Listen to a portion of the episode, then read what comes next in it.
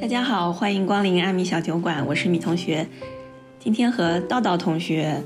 之前他跟我一起读过诗，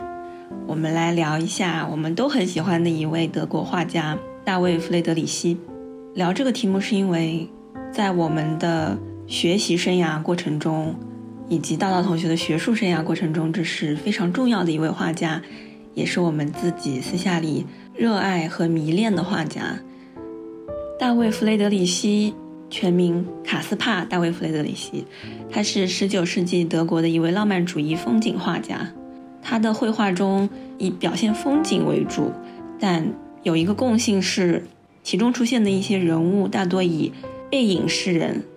所以我最开始一个很主要的疑问就是：为什么他不画人的脸？为什么总是画人的背影？以及为什么他的画中展现那么多黄昏的景象？那么多萧瑟空灵的风景，我们都很喜欢 f r e d r i c h 但是我从来没想过要怎么去表述他，因为我对他的感情，很多时候不知道在理性上应该怎么去讲。他的每一幅画都能够击中我。因为其实我觉得我的这个鉴赏力或者感受力没有那么强，像很多古典的绘画，我看了都很无感。但是弗雷德里希的画其实挺当代的，或者挺现代的。就是弗雷德里希呢，就像你说的，他的这个绘画呢，其实非常区别于这个人文主义的这种绘画，他就是表现了一个，呃，因为弗雷德里希是一个非常虔诚的这个路德宗的信徒。嗯，所以说呢，他在这个绘画里会反射出很多这种宗教式的内省的风格。嗯，而且他的一般的美术史认为呢，弗里德里希的绘画呢，就是表达了一种就是朝向世界的一种宗教情感，也就是神呢，对神的表现呢，并不局限于一个理念的世界。你如果你看这个拉斐尔的画的话，你会发现他会有一个垂直的这种。精神性的绘画结构在里面。对对对，它它可能是降临的，就是神和人的关系是从上到下的这么一个从高往低的。但是弗雷德里希的绘画中表现的这种宗教感或者信仰的话呢，它是一个自然中这个变在在自然当中的一种体验。与他同时代的一个这个德国浪漫派的这个基督教神学家也是哲学家，同时也是美学家吧，他就提出了一种观观念，叫做。对无限宇宙的直观，人通过这种直观和无限和神融直接的融合在一起。嗯，就是在他的画面里头，嗯，以自然为背景，或者说以自然为语境，人性和神性是共存的、共生的、共融的。嗯，而且就是浪漫派会强调一个比共生共存更合适的词，如果用法语表达的话，叫公序性。就是溶解，然后共的意思呢是这个共同溶解，就是神与人、神与自然是融为一体的，互融，嗯，叫互融的这种状态。所以说呢，就是我个人觉得，就是弗雷德里希的这个绘画呢，就是表现了一种就是就是内在的主主观性的信仰，这种不可见的信仰。但是这种信仰呢，这种情感性的信仰呢，又通过这个。这个绘画呢，表现了出来。在我看来，弗雷德里希的神啊，对他来说是由内而生的，是内从在自己的内部，可能不像你所前面举到拉斐尔之类的那种宗教化，神是从外部与我们相遇的。是的，这个也是德国浪漫派的一个不不仅是呃弗雷德里希。了，像呃诺瓦利斯和施莱格尔都更加的寻求这个这个内心深处的神，也就是人不开始在这个外部的世界去寻找神，也不在这个存在论的意义上去追寻追寻神，而是在这个内心的感受性当中追寻神。这个也主要就是因为是路德神学嘛，路德神学的来源。之一是这个奥古斯丁，奥古斯丁和圣托马斯阿奎那的一个很大的区别是，他的哲学被称为这个，呃，他的神学被称为这个心的神学，就心脏的那个心。嗯，心脏的心。嗯，我我突然想到一句话，我之前因为你提到诺瓦利斯嘛，他有段话，第一步要把目光投向内部，进行自我凝视，这才完成了一半。第二步才是投向外部，进行外部世界的观察。是的，而且诺瓦利斯还有一个非常有趣的断片，他把这个外在之物，也就外部的世界，称为这个内心世界的这种内心的这种隐秘之所的一种绝对化。虽然说他强调了这种外在世界的至高性，但是它的根基还是在这个内心当中。就是其实就外在世界的呈现是从由内向外投射出去的，它是一个投影，内部向外部的投影。是的，而且从嗯你说的这个从内部世界向外的世界的这个投影这个观点呢，让我想起了这个呃瓦尔特本雅明。嗯，这个本雅明的其实博士论文呢，其实是写的这个德国浪漫派的批评意识。嗯，所以说他个人也是受德国浪漫派的哲学和美学的影响很大的一位这个思想家。那么他在论这个这个弗兰嫩和这个游荡者的这个概念的时候呢，他也就是提到了，就是游荡者并不是仅仅在巴黎城中不断的这个游呃游荡去观赏这种各各各。各种各样的现象，它更多的也是把自己内心内在的心象投射在这个城市的外部本身当中，外部之中。嗯，有很多人会拿本雅明的这个游荡者，跟呃你说的应该是他有一本书叫《巴黎十九世纪的首都》那本书里头。是的，就是这本书。对，然后有人会把他的游荡者和波德莱尔的游荡者进行比较。就是我觉得波德莱尔那个可能更世俗一点，他他的那个弗拉奈尔应该被翻译为闲逛者，不是游荡者。嗯，确实是这样的，但是，嗯，从。从思想史来说，这个本雅明的这个概念是直接从波德莱尔那儿衍生出来的。嗯，所以而且最初这个概念的出现也在他论这个波德莱尔的这个文章当中。但是确实，波德莱尔的这个游荡者弗拉讷和这个概念呢，它确实展现出了两面性，一个是被这个本雅明深化的这种就内心内由内向。外又由外向内的这种交互的关系，另一方面，它也是一个这个非常社会性的一个像像你刚才说的这个闲荡者的这个概念。就是波德莱尔他的闲逛是与人群是与与民同乐的，就是他与人是融合在一起的。可能本雅明那种会有意识的把自己与与他人隔开，就是他是暗中观察，就他始终是一个观察者的角色。其实我有一个小启发，嗯，就是我们如果回归这个大卫弗雷德里希的绘画的话，我们发现虽然大力大卫弗雷德里希在于在这个强调这个主观性这种主主体的体验的同时呢，他也把这种主体体验投射到自己的这个表现的景物当中，所以说呢，在绘画他的绘画本身呢，就变成了一个。既是现实的，又是想象的；既是主观的，又是客观的，这么一种状态。嗯，你前面讲到说，在他的画里面，人和自然，或者说在自然当中，人人性与神性是互融的。供需性，我觉得最鲜明体现这一点的就是那一幅雾海上的旅人。在你跟我说互融这个概念之前，我对这幅画的理解一直都是他在呈现一个看与被看的关系。这个画，这幅画，它想表达的主体，这幅画的主角就是看这个动作，就是观看、看视、审查。他中间这个人物，他到底是谁？他是什么身份？他是为什么来到这里？我认为没有那么重要，重要的是要看。然后在这种人与自然的看与被看当中，二者发生了互相的融合。这个融合的点是你今天给到我的一个新的启发。嗯，但是我觉得小米你的这个观点非常的怎么来说？呃，总的来说非常接近这个现象学。但是我想补充的一点是，其实就是就是美术史的话，就是比较客观的研究的话，我我也同意，就是呃，这个人是谁并不是很重要。但是就是从美术史的研究来看，实际上这个人的身份是确定的，他是一个僧侣。对。它是一个修饰，所以说，但是如果从修饰这个身份出发，其实我们也能更好的理解对神的这种对无限、对宇宙整体的这种直观的这种体验。当然，我觉得你把它深化成或者扩展成一种就是观看本身的这种行为的话，也是一个特别好的这种解读方式。多谢安慰，但是我以前每次写文章写到这幅画，我都是讲这个点，就是我好像呃某种程度上固步自封于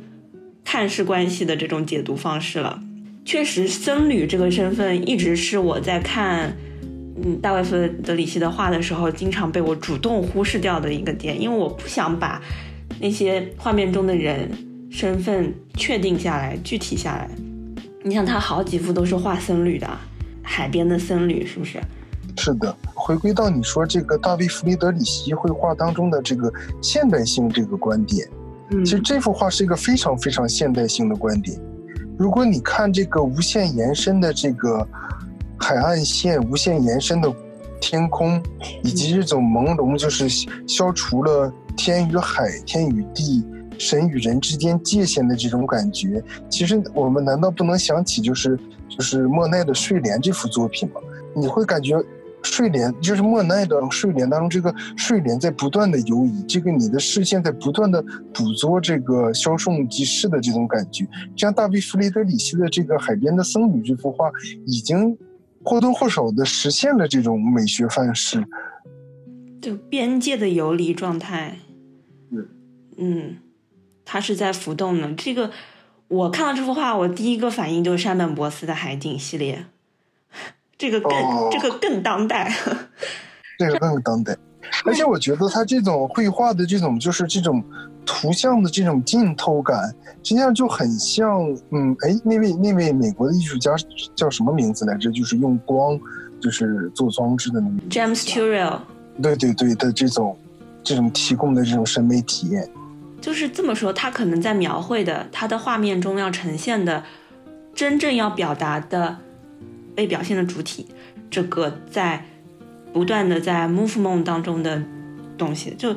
包括呃海岸啊，或者是海天的界限啊，或者是天空云云层，还有那个海面，还有这个岸边的人，它是一个。因为他描绘的这个动作，它是一个长期持续的状态。我们可以想象，这个人、这片海、这片天空，在这个框内一直持持续不断的在动着。我突然想起你这个观看的美学，我不知道我当时在法国的时候，跟美跟就观看本身的这个试点的话，我不知道在法美在法国的时候有没有给你安利过这个施莱呃施莱格尔的这个呃艺术理论中的一句话。他就是，他是说呢，这个风景，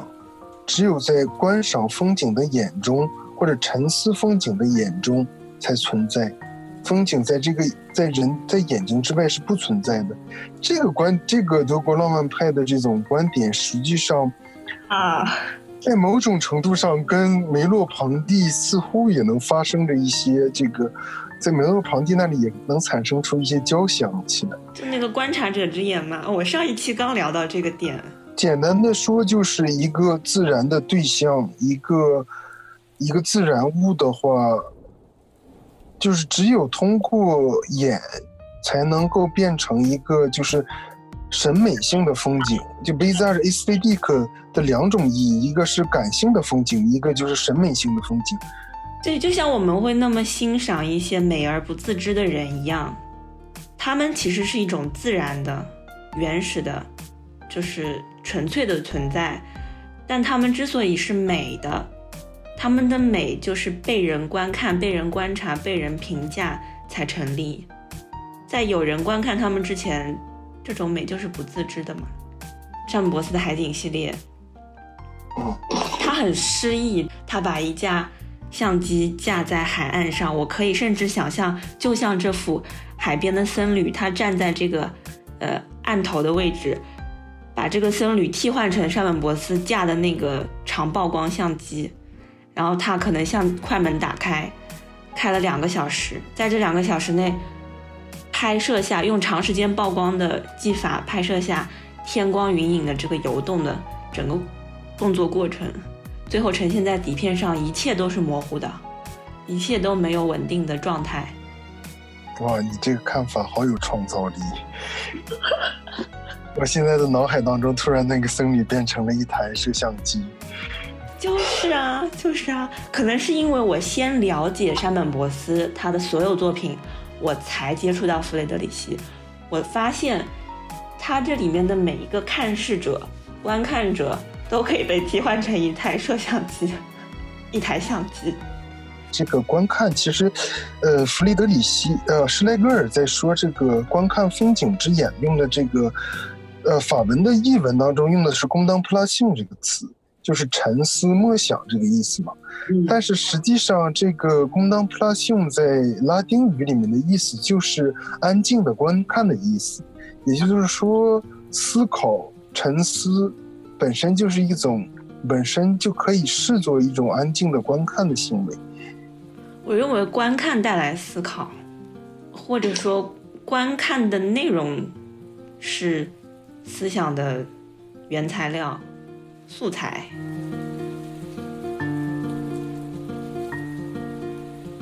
然后回到我最开始想问你的那个问题，就是为什么弗雷德里希不画人的脸呢？其实，在我回想了一下，在十九世纪。或者说，在十九世纪中期之前，所有的画里面好像画背影的不多，或者说画男性背影的不多，基本上画到女性，画到背影可能都是一些家庭主妇，像荷兰的民俗画里头，或者印象派里面有一些可能是家庭中的。但是弗拉芒的民俗画当中，即使是背影，还是可以隐约的看见面庞的。我觉得，为什么弗里德里希？特别钟情于这个背影，嗯，你你德语专门的形容这个弗里德里希的这个背影的这个美学的词汇叫“ k e n s h i g 当他呈现给我们的是一个人面对世界的时候的背影的状态的时候，他和世界关系变得非常的私密，好像他们在互相对话，我们听不到。是的。他们在说，而且你可以再仔细的观察一下这些背影的话，很多时候它会有一个门门键啦，或者会有一个栅栏啦，或者说一个阳台这样的一个中介物在里面。对对，有个窗户啊，有一个什么门门框。这个我的这个法国的老师，这个可爱的奥利维尔·希弗先生，他是觉得这个间隔物就是就是一个。主观与客观的一个分界线的一个标识，也是这个内心的这种梦想的生活和这种外在的这种实践的生活的一个界限、一个标志。嗯，但是他们都也集中的反映在了这个背影当中，呃，当中，也就是它只是这个背影的这个美学的一个参照物而已。嗯，可是你像。大卫·弗雷德里希他画的这些观察世界的男性背影，男性和这个这个观察者和大自然中间是没有任何的阻碍和隔挡。是的，所以说，嗯，我在这里还想就是引用一下这个，也是这个浪漫派的美学代表者这个奥古斯特·施莱格尔，这个大施莱格尔就是刚才我们引用的那位施莱格尔的哥哥。就是他认为呢，就是绘画的这个任务使命呢，就是慢慢的脱离这种外在的表象，然后转入一种象征性的内部，嗯啊，转入一种内心的体验，而这种转入内心的体验呢，只能通过这个绘画的象征行为所表现。啊，转过身去的人呢，就也转，也转过了这个外在的表象，转向了自己的内心，但是。这种，这种转向不是绝对的，不是完全的，它还是跟这种刚才我们说的这种宇宙万物啦，这种自然本身保持了一种关系。但是这种关系呢，因为这个转身的这个行为变得更亲密、更私密了一些。是的，我们看不到他的表情是什么，我们看不到他是睁眼还是闭眼的，我们看不到他是不是念念有词，这些都是我想象中会去。遐想无限的一些东西。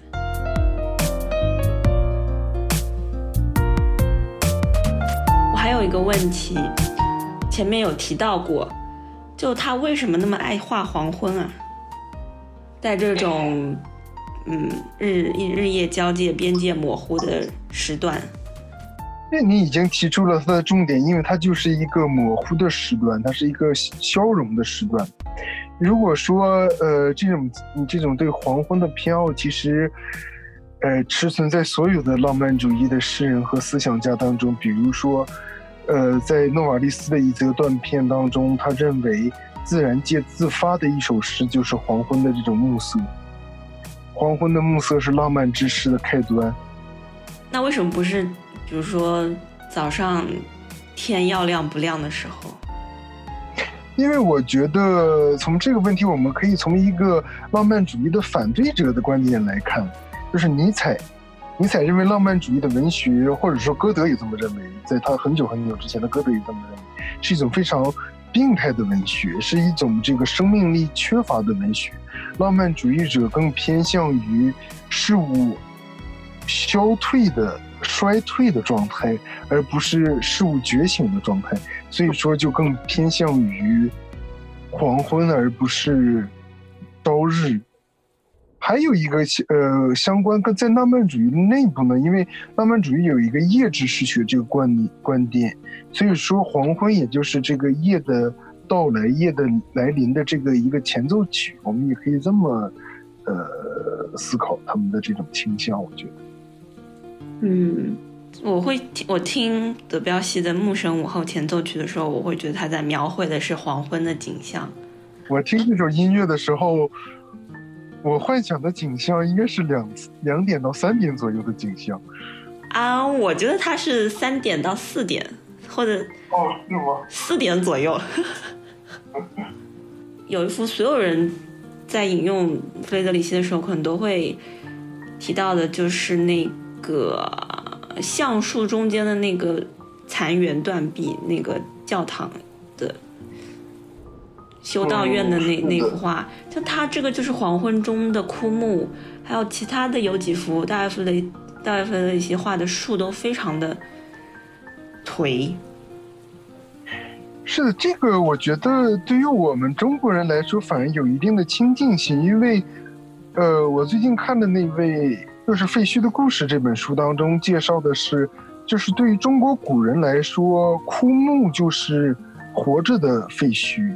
而且你可以看到，这个他会画很多这个教堂的废墟，呃，一般认为是它是代表了这个基督教文明的一个衰落的一个征兆，被大卫·弗里德里希把握到。但是如果我们从大卫·弗里德里希本人的这种信仰的立场来看呢，实际上我们看到的是一个罗马天主教衰落的的这个景象。实际上，它会。描绘出来的这个教堂很多都是天主教的教堂，而作为一个新教徒来说，他把这个信仰转到内心之后，这种外在的教堂对于他来说是不是有意义的，在现在还是一个很受争议的话题。他的这个作品呢，实际上我想到了一个巴内特纽曼，巴赫奈特纽曼啊。他他很他很罗斯科的，那包括罗斯科也一样吧，就是他们和这个大卫弗雷德里希的一个共同之处，就是他们在这种官方的宗教信仰失落的时代，就是找到一种内心的信仰的这种一种内心的超越性的体验的这种倾向上是很非常非常接近的，我觉得。就是他说，我们一定要从我们自身当中去重建这个大教堂。嗯，这个就很像弗雷德里希，就是在这种废墟的教堂的影影这个图像当中去重塑一种自然的教堂。柏林的很多街头巷尾不经意的一些景物，就会让人感觉到他们在废墟上重建新教堂的感觉。这显而易见的那个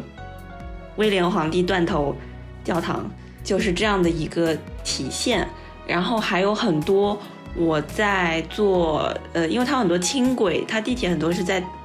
地面上的。有一次我跟我朋友坐轻轨，就看到有很多施工的地方，很多坑坑洼洼，路面不平，然后围起来在施工，很多脚手架在里面工作的地方。然后我朋友轻描淡写的说了一句：“其实这个城市还有很多战争遗留下来的，嗯，废墟或者说坑洼之处。这个城市的重建一直都没有停止，都在进行当中。”就他这么轻描淡写的一句话，把我震撼到了。就是说，对于这个城市来说，要从那场战争当中恢复过来，竟然用了这么长、这么长的时间。就对他们来说，历史和他们现在的当下的生活是共存的，共同在进行的。就他们是带着这个历史在生活的。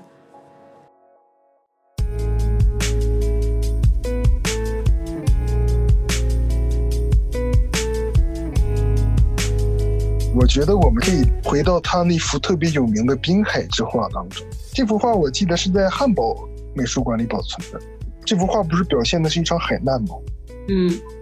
是个英国探险队在呃探索北极，可能也没有到北极吧，就是北欧那部分遇到了海难。但是这个是一个纯想象的场景，因为没有人发现过这个船，嗯，没有人为这个海难见证。或者说，用一句你喜欢的策兰的诗，就是“无人为见证者见证”。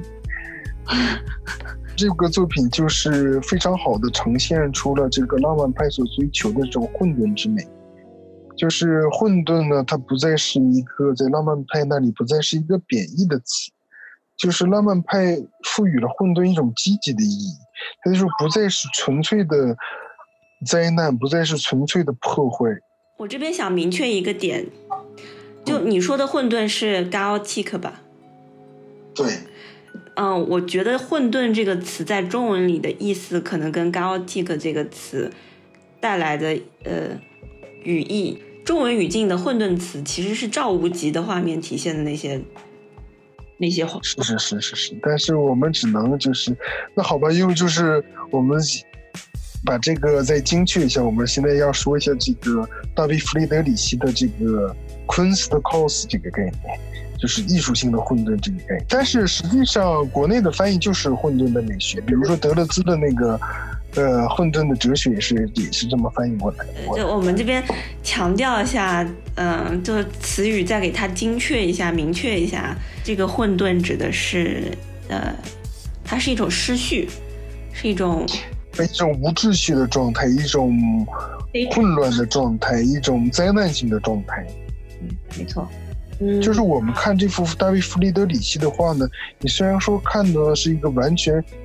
冰封的世界，也就是一种封锁的世界状态，但是实际上你是能感觉到一种力量在它的内部涌动的，是不是通过它的这个形式在表现出来？嗯，能感觉到在冰面下有水流，有有一些运动。再把这再把这一堆废墟往上顶，它有一个向上的力，而且你有个向上或者是向向四周发射的这种力量，所以是通过这种多重的影像，比如说是冰的棱角，比如说这个船只，比如说这种呃这个冰上反射出来的这个光线，所以说就是浪漫派的这个混沌呢，很接近于就是就是很难无法。把握无法名状的这种一种世界的形象，就是永远不可能有固定的、永远不可能稳定的这样一种世界状态。即使你看到的是一个静止的画面，你也知道它的潜台词是：这种静止只是暂时的一个瞬间，它可能下一秒就被一股力量冲塌了，或者说被一股力量冲破了。不知道你发发现这幅画有一个非常特别的地方。就是为什么这幅画上有土啊？田景？什么滨海里有土？这个问题很好，我们可以想象一下这幅画的视角。这幅画可能是某一个站在岛岛屿上去观看的人画下来的。为什么我会问你这个问题呢？因为这个在德里呃大卫弗里德里希的时代，有一个德国的。呃，王侯或者说公公公爵，我记不起，记不太清楚他的这个身份了。他参观完这幅画，问了这个大卫弗雷德里希这个问题，就是你这幅画当中为什么有土啊？为什么？但是大卫弗雷德里希当时并没有回答这个问题，所以说这个就是流程流变成了一个流传至今的谜，让人遐想的一个谜。这个问题我问过自己的导师，嗯但是他给我的这个解释是一种非常怎么说呢，哲学上的一种过度阐释，但是也蛮有意思的。嗯就是因为德国哲学不光是浪漫派哲学，一直到海德格尔那里，嗯，就是对土地有一种，用我们现在的话来说，就是一种谜一般的向往。就是土地，它代表着一种根基，就是在这种完全失落的世界当中，也要有一个根基在显露当中。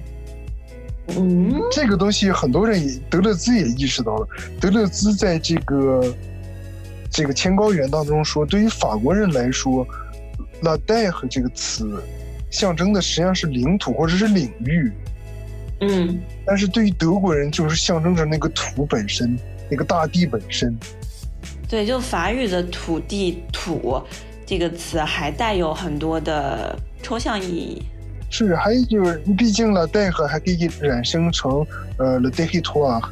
对对，就是它有一种领域或者这种空间的感觉，但是对于德国人来说，这个土就是这个大地这个根基。用海德格尔的话来说，就是把这个世界封锁在封锁的同时又敞开的这么一种东西，它称为这个大地，封锁的同时又敞开。哇哦，或者或者更更严密的说是，就是世界以大地为根根基，把自身就是不断的敞开，但是大地就是永远表现的是一种封锁的往内往根基所拉伸的这种力量。向内深挖，向下扎扎根，向向底部不断的生长，向下去挖掘，而不是向外扩张、拓展。是。但是我个人还是觉得我还是过于哲学化了，也许并没有那么复杂。哎，所以，by the way，之前你带奥利菲尔·谢菲尔来中国做、做讲座、做巡回的时候，你们我看到你有陪他去很多地方，你们应该是待在一起了很多天。那么，的，你们有聊到大卫·弗雷德里希吗？我们也做了大卫·弗里德里希的一个讲座。那毕竟 Schiffer 是这个德国法国的大卫·弗里德里希权威吧，我也觉得现在只有他在紧密的研究着这个，继续着这个大卫·弗里德里希的这个研究和传播。我们俩都是他的门徒了。是的，这次的这个讨论也可以就是作为这个向奥利维·谢菲尔先生的这个致敬，对他的教诲的一种感谢的形式。，Dankshun。